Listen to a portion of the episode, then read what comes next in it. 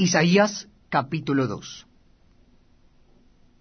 Lo que vio Isaías, hijo de Amós, acerca de Judá y de Jerusalén, acontecerá en lo postrero de los tiempos, que será confirmado el monte de la casa de Jehová como cabeza de los montes, y será exaltado sobre los collados, y correrán a él todas las naciones.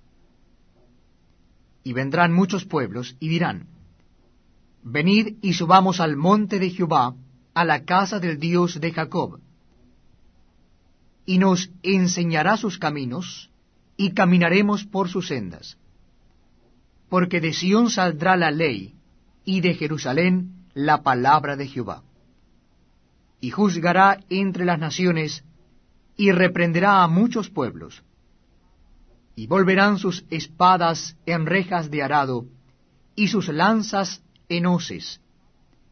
No alzará espada nación contra nación, ni se adiestrarán más para la guerra. Venid, oh casa de Jacob, y caminaremos a la luz de Jehová. Ciertamente tú has dejado tu pueblo, la casa de Jacob, porque están llenos de costumbres traídas del oriente, y de agoreros, como los filisteos, y pactan con hijos de extranjeros. Su tierra está llena de plata y oro, sus tesoros no tienen fin. También está su tierra llena de caballos, y sus carros son innumerables. Además, su tierra está llena de ídolos, y se han arrodillado ante la obra de sus manos, y ante lo que fabricaron sus dedos. Y se ha inclinado el hombre, y el varón se ha humillado, por tanto, no los perdones. Métete en la peña, escóndete en el polvo de la presencia temible de Jehová y del resplandor de su majestad.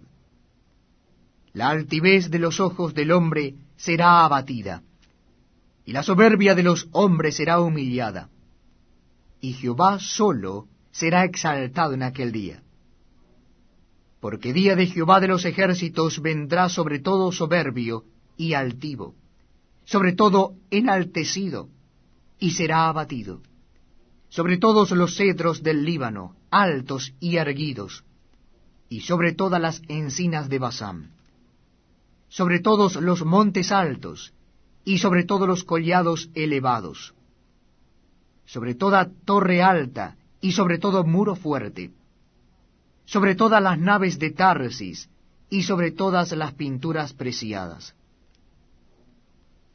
La altivez del hombre será abatida, y la soberbia de los hombres será humillada, y sólo Jehová será exaltado en aquel día, y quitará totalmente los ídolos, y se meterán en las cavernas de las peñas y en las aberturas de la tierra, por la presencia temible de Jehová y por el resplandor de su majestad, cuando Él se levante para castigar la tierra.